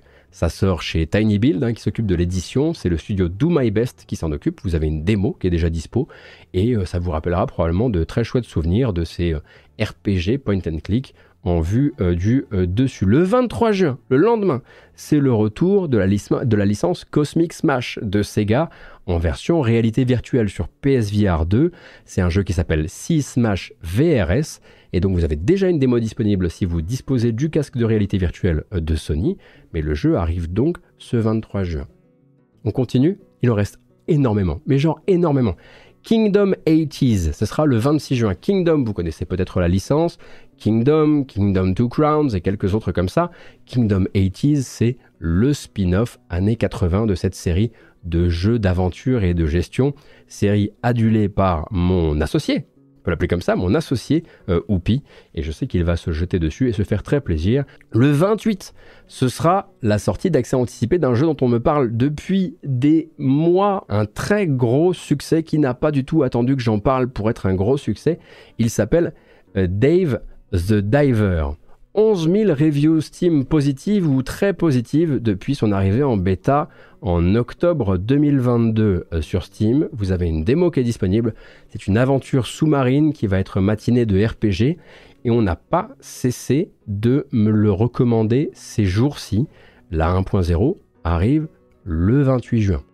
On ne sort pas encore du mois de juin. Non, non, non, c'est trop simple le remake de Ghost Trick, Détective Fantôme, Fantôme euh, chez Capcom. Ça fait des années des années que je veux faire le jeu, je connais sa BO par cœur. Il a sorti une démo et il l'a annoncé durant le Capcom Showcase. Eh bien, il sort le 30 juin, juste là. Pour nous, ça fait, euh, allez, dans 14, 14 jours. Et puis pour les gourmets, les vrais gourmets, pour terminer le mois de juin en beauté, Everybody Want to Switch. Everybody Want to Switch, c'est la suite de Want to Switch qu'est-ce que vous voulez que je vous dise? C'est littéralement un jeu dont on racontait il y a encore 6 euh, mois à un an que Nintendo n'osait pas le sortir tellement les mini-jeux qui avaient été prévus pour lui étaient pas top. Euh, mais Everybody Want to Switch, qui a été annoncé de la manière la plus froide possible par Nintendo, hein, date de sortie du 30 juin, eh bien c'est bientôt une, réalité.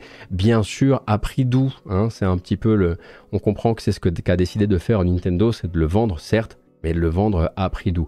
Il y a forcément des jeux dans la liste que je vous donne là euh, qui vont manquer.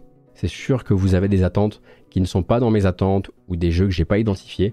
Je m'en excuse évidemment, n'hésitez pas hein, à vous les passer sur le chat ou à les rajouter en commentaire sur la vidéo YouTube. C'est aussi fait pour ça. On entre dans le mois de juillet. Et on commence avec Synapse. Synapse, c'est un FPS en VR que vous avez pu découvrir dans la promo du PSVR 2. Un FPS avec euh, un visuel assez minimaliste et des pouvoirs télékinétiques où on va vraiment lancer des personnages en bougeant les mains.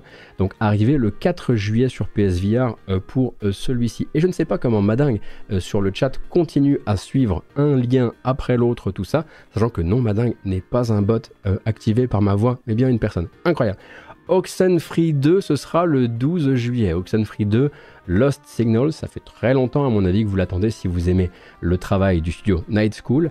Eh bien, il arrive euh, très très bientôt. Et je le rappelle, même si c'est une édition, Netflix, ce sera sur toutes les plateformes. Exoprimal, le 14 juillet. Exoprimal, on l'appelle comment? On l'appelle le Dino Follies de Capcom? Un truc dans le genre? Allez, on n'a qu'à l'appeler le Dinopholis de Capcom. Vous avez peut-être déjà participé à certaines de ces euh, bêtas et il se lance donc le 14 juillet du PVPVE. Plusieurs équipes euh, de robots qui vont se battre à la fois entre elles et contre des pluies de dinosaures. Euh, un concept que Capcom a décidé de pousser vraiment au bout pour le coup. Le même jour, ce sera la sortie de Jagged Alliance 3, si vous aimez la série Jagged Alliance, donc le comeback hein, de cette série qui sont des jeux d'action tactique avec des mercenaires. Cette fois-ci, les développeurs de Surviving, Mars sont aux commandes, donc le studio Emimont euh, Games. Ça fait longtemps hein, que THQ Nordic euh, communique, hein, sachant que le dernier Jagged Alliance à date eh bien, avait été assez, assez, enfin pas saqué, c'est juste qu'il s'était fait défoncer de partout, honnêtement, c'est juste, voilà. et donc là, c'est censé être le comeback, si vous aimez, bien sûr, c'est XCOM-like. Et puis le 18 juillet, ce sera Viewfinder. Déjà, Viewfinder en parlait euh, sans avoir de visuel à vous montrer, en tout cas sur le live, c'est un peu compliqué, mais un puzzle game dans lequel les photos que vous prenez avec votre appareil vont pouvoir être quelque part superposées, superimposées sur le décor en 3D pour devenir du décor en 3D. Et donc vous allez prendre en photo des endroits pour résoudre des puzzles en d'autres endroits. Vraiment un concept qui va vous exploser la tête. Je vous recommande euh, la démo pour comprendre un petit peu de quoi il s'agit. Mais pensez effectivement Super Liminal, qui est un, jeu qui permet vraiment de, en le citant, qui permet de comprendre un petit peu euh, où on va. Ça, ça sort donc le 18 juillet. Et puis, un dans l'intervalle, je crois que c'est le 18 ou peut-être le 19, je ne sais plus, j'ai fini par m'y perdre, un peu de rab de jeux français avec Let's Revolution. Let's Revolution, moi j'en ai fait la découverte euh, durant justement ce None 3, une sorte d'évolution en mode aventure du démineur par un studio français qui en plus vous a emballé tout ça dans un bien joli petit paquet on avait essayé ça en live il y a quelques jours. C'est plutôt cool à découvrir. Et si vraiment vous aimez les mécaniques de démineur, avec bien sûr derrière d'autres règles qui viennent sur lesquelles qui, viennent s'y greffer, Let's Revolution, je vous conseillerais au moins d'essayer la démo et peut-être d'ajouter le jeu à votre wishlist pour une sortie donc le 19 juillet prochain. Et le 20 juillet prochain, quel rythme effréné Ce sera déjà la sortie de Immortals of Aveum. Immortals of Aveum, c'est ce FPS par des anciens de la série Call of Duty, avec des magies colorées, euh, qui est signé chez Electronic Arts, mais signé sous le label EA Originals, donc un plus petit budget, on va dire. Vous avez déjà vu des previews du jeu, vous avez déjà vu des trailers en CG, même des démonstrations de gameplay. Il est réapparu hein, justement, durant, euh, le None 3. Il était chez Jeff Kelly l'autre soir. Et donc ça, ça sort le 20 juillet. Pour l'instant, on va pas se mentir, la hype est assez négative à propos du jeu, ou en tout cas, elle a du mal à prendre euh, de l'ampleur. Et puis, je dois dire que moi, le 20 juillet, j'ai déjà d'autres rendez-vous. Le 20 juillet, c'est aussi la sortie d'un jeu français qui m'avait beaucoup plu lors de ma découverte. Il s'appelle Lakeburg Legacies. Lakeburg Legacies, ça nous vient du nord de la France.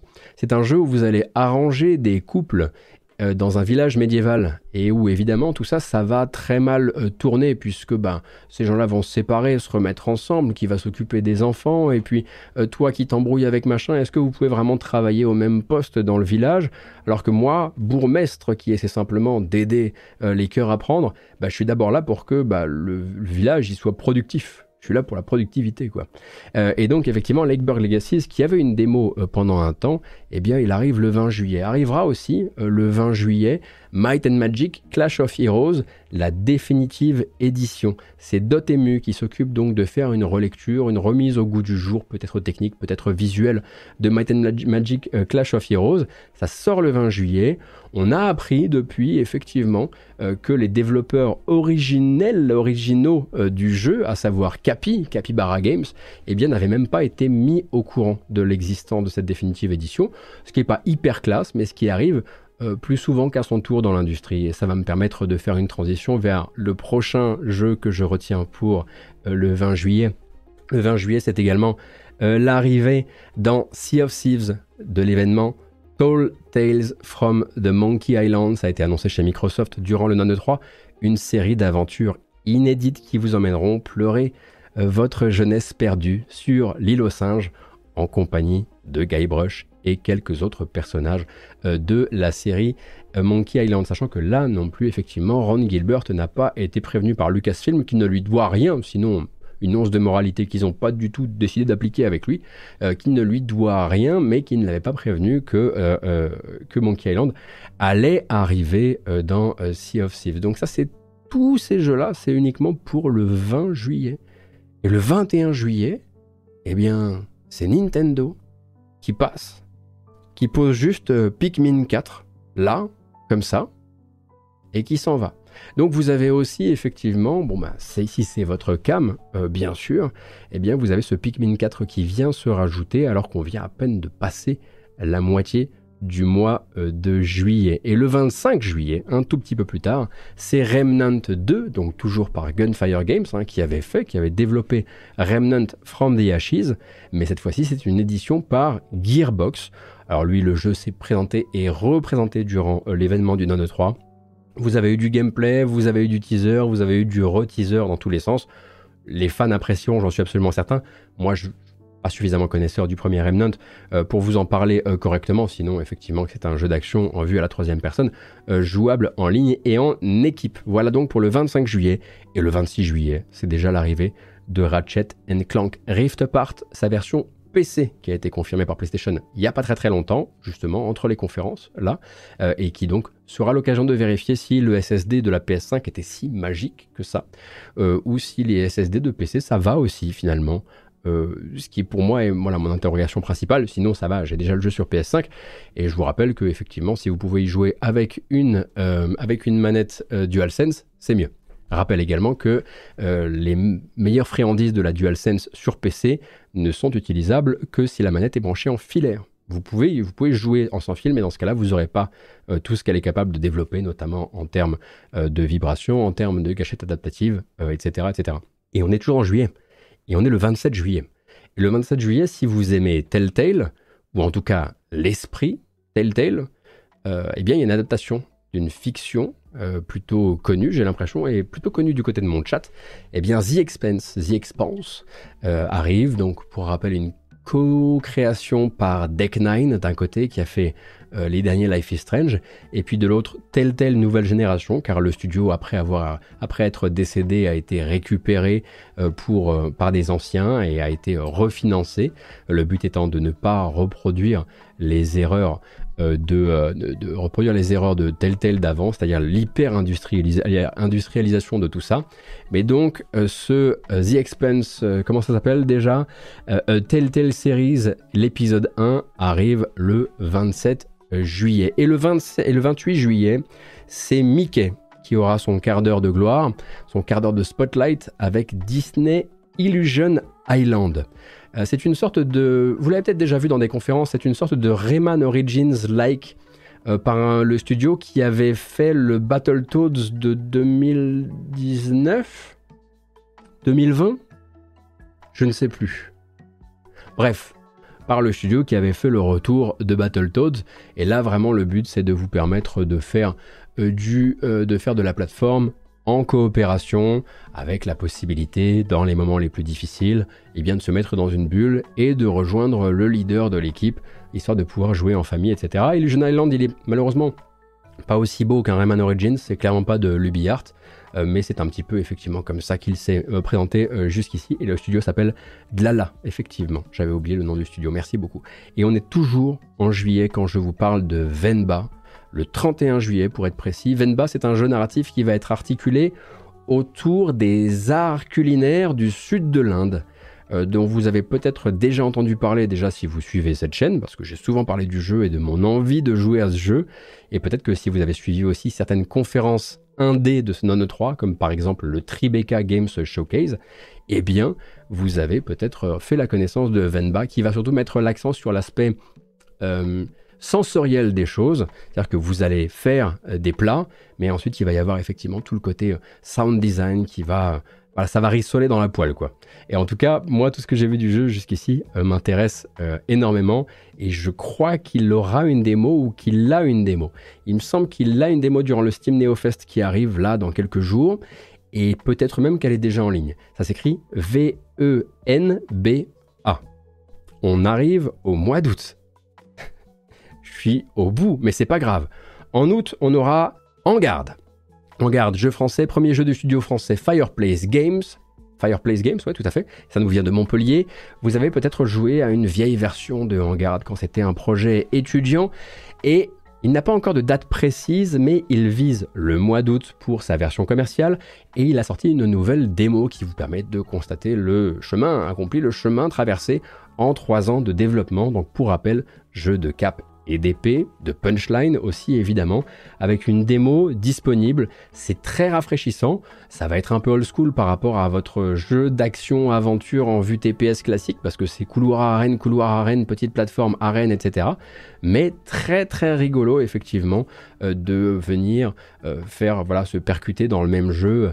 Esquive parfaite, parade parfaite utilisation également euh, de l'environnement pour euh, lancer des, un saut sur la tête d'un ennemi, euh, lancer un truc dans un feu qui va faire s'embraser le feu, qui va repousser les ennemis, leur tirer dessus au canon, mettre un coup de pied, retourner dans une table sur laquelle était debout un ennemi pour le faire tomber, etc. etc. C'est que des trucs qui sont cool, et manette en main, ça se passe plutôt bien. Donc en garde ça vise le mois d'août, mais on n'a pas encore la date exacte. Et c'est également le cas pour The Cosmic Wheel Sisterhood autre jeu qui vise août, mais qui ne dit pas encore quel jour. Et ça, c'est littéralement le prochain jeu de la Deconstruct Team, hein, qui sont bah, c'est les créateurs de The Red Strings Club. Avant ça, de Gods Will Be Watching, de beaucoup d'autres jeux euh, moins commerciaux hein, qui étaient hébergés sur itch.io. Donc là, ça va être un jeu de deck building, mais pas un jeu de deck building comme vous les connaissez habituellement. Là, on va être sur de la divination, avec toujours l'incroyable compositrice Fingerspit à la musique, qui est vraiment genre dans le game de l'indé tout en haut avec les narines et quelques autres comme ça. Et justement, The Cosmic Wheel Sisterhood eh bien, vient de sortir sa démo. Et vous avez la démo disponible dès à présent euh, sur Steam, toujours à l'édition bien sûr d'Evolver. Et j'ai l'impression que le mois d'août va être un peu, un peu musclé comme ça. Derrière, euh, le 3 août, on a Stray Gods, Stray Gods de Role Playing Musical. Donc là, c'est un jeu narratif à choix avec des vrais morceaux de comédie musicale dedans. Euh, du Troy Baker, évidemment, euh, de la Laura Bailey, évidemment, du Austin Wintory à la musique aussi. Peut-être que vous avez aussi vu le jeu apparaître durant le Tribeca, justement. Stray Gods, donc un jeu du 3 août. Et merci Catel qui me rattrape avec ce jeu que je n'aurais pas dû oublier. Le 2 août, ce sera Word Factory. Word Factory, il paraît qu'il existe depuis longtemps sur d'autres plateformes, mais là il va arriver sur PC et c'est là que je vais me faire plaisir avec lui. C'est donc un jeu dans lequel vous devez construire plein de lettres pour assembler des mots, mais vous ne disposez qu'une seule lettre, seule lettre, pardon, c'est le i. Et donc il va falloir installer des usines à courber les i, des usines à plier les i, et puis vous allez fabriquer d'autres lettres avec ça et vous allez faire des petites chaînes d'assemblage de lettres pour fabriquer des mots et les livrer dans le bon angle et dans le bon sens. Euh, et dans le bon ordre. Je suis chaud bouillant de Word Factory pour être tout à fait honnête avec vous et j'ai peur que ce soit lui finalement qui me mette dans la sauce euh, durant euh, le mois d'août. Il y a une démo disponible aussi pour celui-ci. Ensuite on arrive au 8 août et ce sera Gord, G-O-R-D. Alors là on est sur des anciens de la team The Witcher 3 qui font un tout autre style de jeu mais dans des folklores proches de celui de The Witcher 3. Ça va être un jeu de gestion de village médiéval euh, qui va être aux prises avec euh, les démons et les divinités folkloriques, un petit peu comme celles que vous pouvez voir parfois dans The Witcher, hein, celles qui ensorcellent des villages entiers. En fait, il faudra les satisfaire pour survivre, peut-être leur vouer un culte, peut-être leur sacrifier des choses aussi à l'occasion, peut-être aussi repousser ce qu'elles vous envoient comme engeance, le but étant de trouver euh, un petit peu le bon équilibre pour que votre village, qui est décidément extrêmement mal, mal placé, eh bien, euh, puisse survivre euh, au milieu, des, au milieu des, saloperies diverses et variées. Et puis, quelque part, deux jours plus tard, déjà, ce sera Atlas Fallen par Dex13. Dex13, c'est les gens qui ont fait la série The Surge, un jeu sur lequel Focus a vraiment l'air de miser pas mal euh, sur cette deuxième moitié de l'année, d'autant que bah, les premières previews de Atlas Fallen sont plutôt engageantes hein, à propos du jeu. Donc, pour rappel, c'est les grosses épaulettes, c'est les gros monstres, et c'est les grosses glissades euh, sur les dunes de sable. La nouvelle date de sortie est donc calée au 10 août prochain. Je suis quasiment persuadé qu'on aura encore l'occasion de lire des previews à propos du jeu euh, dans l'intervalle. Et surtout, normalement, c'est la dernière date et là, il sort euh, pour, pour de bon. Quoi. Et puis derrière, c'est déjà au moment où on se dit, bah là c'est bon, c'est le 15 août, on peut commencer à souffler. Alors moi, je vous propose autre chose, c'est d'organiser la pire chose qu'on puisse imaginer. Un déménagement le 15 août. Euh, je pense très honnêtement d'expérience, je crois que c'est un des pires trucs. Et pourtant, Moving Out 2, donc le nouveau jeu euh, de déménagement en coopération de Team 17, eh bien sort justement En ce 15 août, vous avez déjà vu des, vidéos de gameplay du jeu. Vous avez peut-être vu la légendaire vidéo euh, GK Live de nous à Gamecult sur le premier jeu de cette série. C'est très très drôle. Ça vous rappellera bien sûr Overcooked, mais avec euh, euh, d'autres principes de jeu, on va dire. Et comme je le disais, pour une sortie le 15 août. Et deux jours plus tard, bah, il faudra que vous ayez fini Moving Out 2, puisque c'est déjà l'arrivée de Shadow Gambit, The Cursed Crew. Donc ça c'est le successeur de Desperados 3 et puis aussi de Shadow Tactics. C'est toujours par un studio allemand qui s'appelle Mimimi. Euh, et en fait c'est devenu en quelques années le studio, si vous voulez, euh, du commando-like, euh, grosso modo vraiment du jeu d'infiltration tactique à pause active. et cette fois-ci ça se passe chez les pirates et chez les morts vivants. Et comme je le disais, ça sort le 17 août. De ce que je sais, le jeu doit vous proposer une démo durant le Steam NeoFest si ce n'est pas déjà fait. Mais si c'est un jeu que vous attendez beaucoup, sous quelques, encablures là, eh bien vous pourrez, vous pourrez vous y essayer. 17 août donc pour Shadow Gambit, et déjà le 18 août, eh bien ça fait des années maintenant euh, que les fans de Jet Set Radio attendent la sortie de Bomb Rush Cyberpunk, qui est un successeur spirituel à JSR, avec même Hideki Naganuma euh, à la euh, musique. Ça, c'est calé pour le 18 août. Ça fait des années et des années que ça se repousse. Pour rappel, donc, le studio derrière, eh bien, c'est Reptile quelque chose, je sais plus exactement comment il s'appelle, mais c'est eux qui avaient fait notamment Lethal League et Lethal League Blaze. Donc, on va dire qu'au niveau de l'identité visuelle, ils avaient déjà le truc. Maintenant, il faut voir un petit peu comment ça va se passer en main, euh, tout ça, sachant qu'il y aura la team Reptile, je crois, euh, sachant qu'il y aura aussi bien du roller que du BMX dans ce jeu-là. 18 août, je vous le rappelle, pour Bomb Rush euh, Cyberpunk. Le 24 août, quand on aura déjà joué à un de mes jeux de studio espagnol préférés, à savoir la Team, eh bien ce sera l'autre studio espagnol que j'aime tant, c'est The Game Kitchen. Alors là, je ne vous apprends rien, bien sûr. Hein. The Game Kitchen, ils ne plaisantaient pas quand ils ont dit qu'ils voulaient sortir ce fameux Blasphemous 2 assez vite, euh, puisque la prochaine aventure du pénitent, qui on l'espère euh, va le passer, eh bien, elle sortira pour le 24 août prochain. Il y a peut-être déjà du gameplay que vous avez pu voir sur internet. Vous avez pu voir qu'on a un petit peu changé de définition de l'image, qu'on est un peu plus proche, que les sprites sont un peu plus gros, que forcément ça va dicter un autre rythme de jeu. Jeu que j'attends beaucoup et jeu dont j'aimerais, si je peux, d'une manière ou d'une autre, vous parler avant la sortie. Je ne vais pas vous cacher qu'il faut que je fasse un peu des choix sur quel jeu je vais essayer de traquer euh, durant l'été. Celui-ci en fait très clairement euh, partie. Ça c'est pour le 24 août. Mais le 25 août, eh bien revoilà From Software. Non, c'est pas pour le DLC de Elden Ring. J'aurais voulu vous faire cette petite surprise, mais non. Ce sera pour Armored Core 6 Fires of Rubicon. C'est un jeu qui a tout récemment un peu précisé ses intentions en matière de gameplay. Hein. Il y a du gameplay qui a été euh, dévoilé.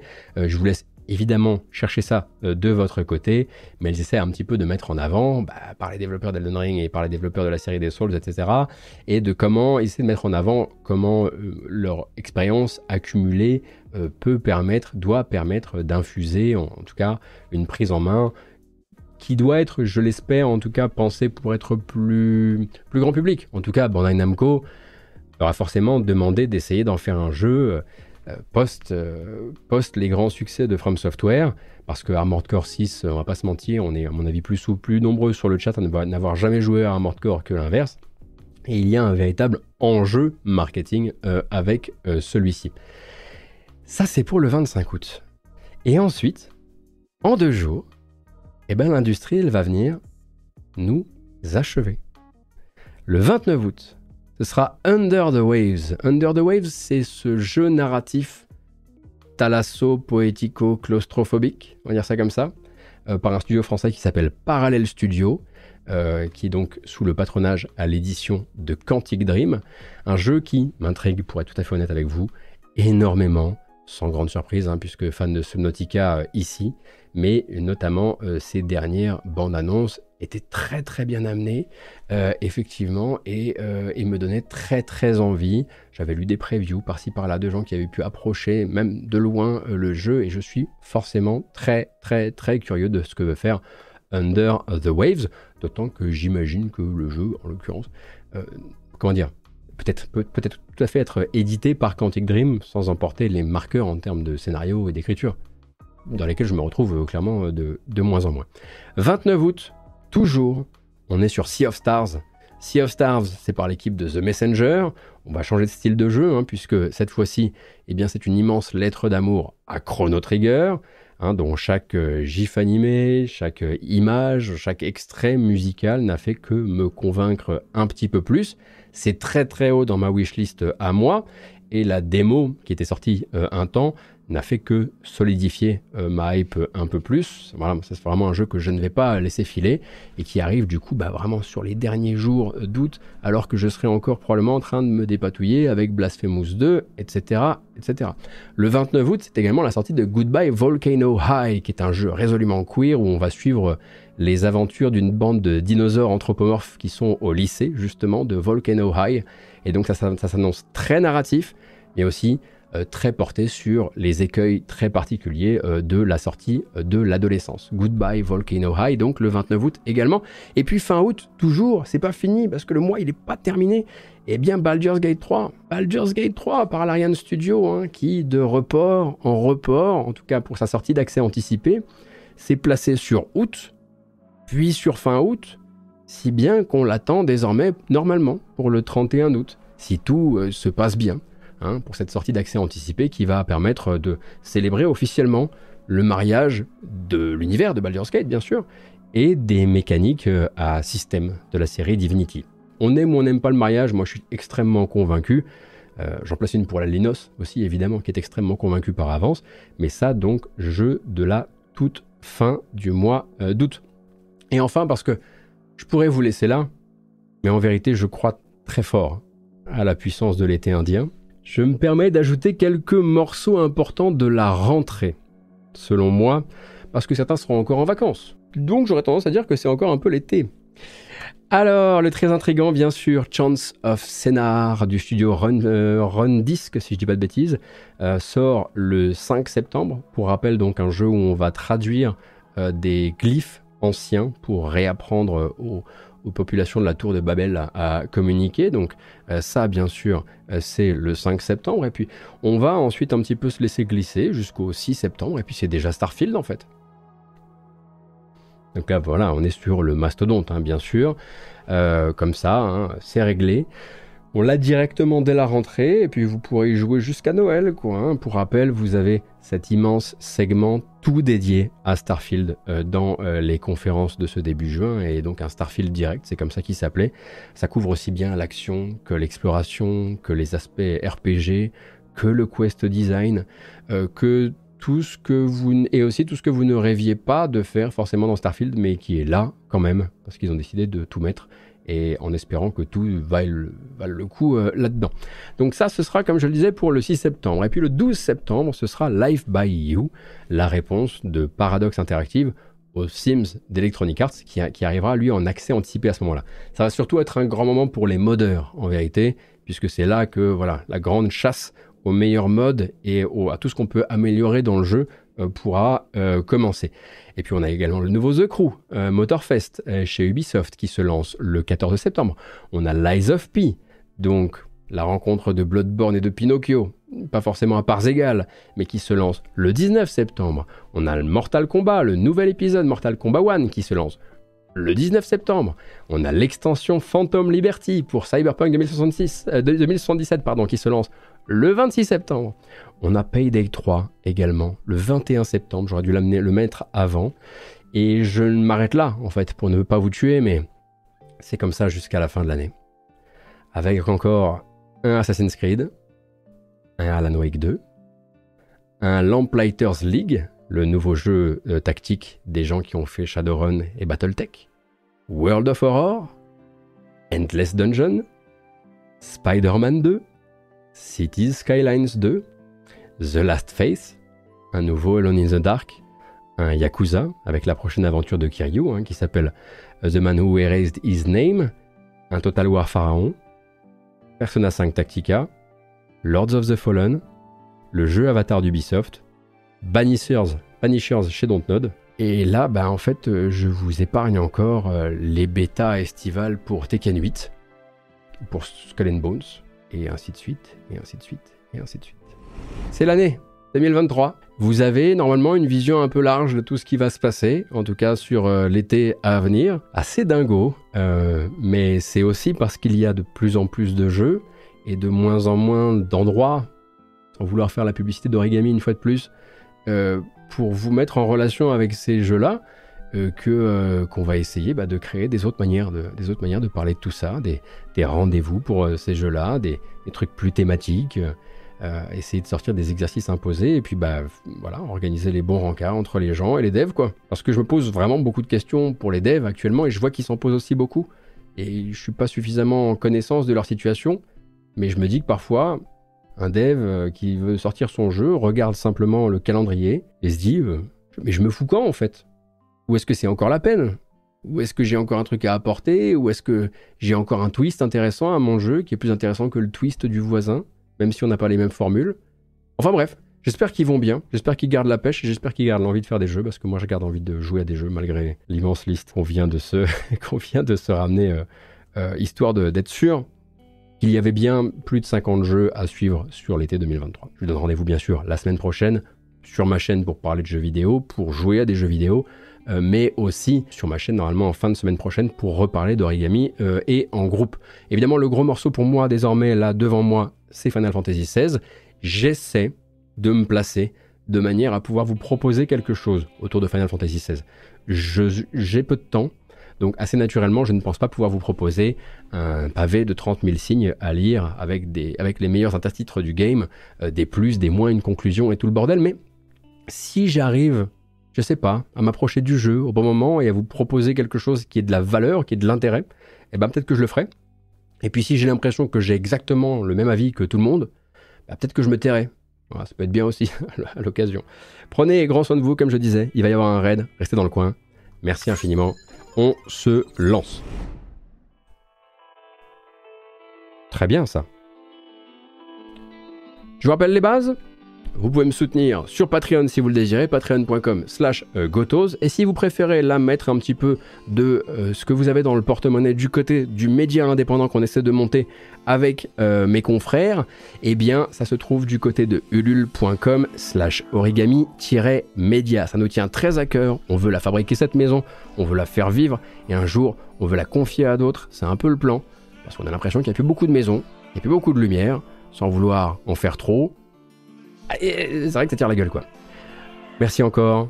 Bon week-end et à la prochaine. Salut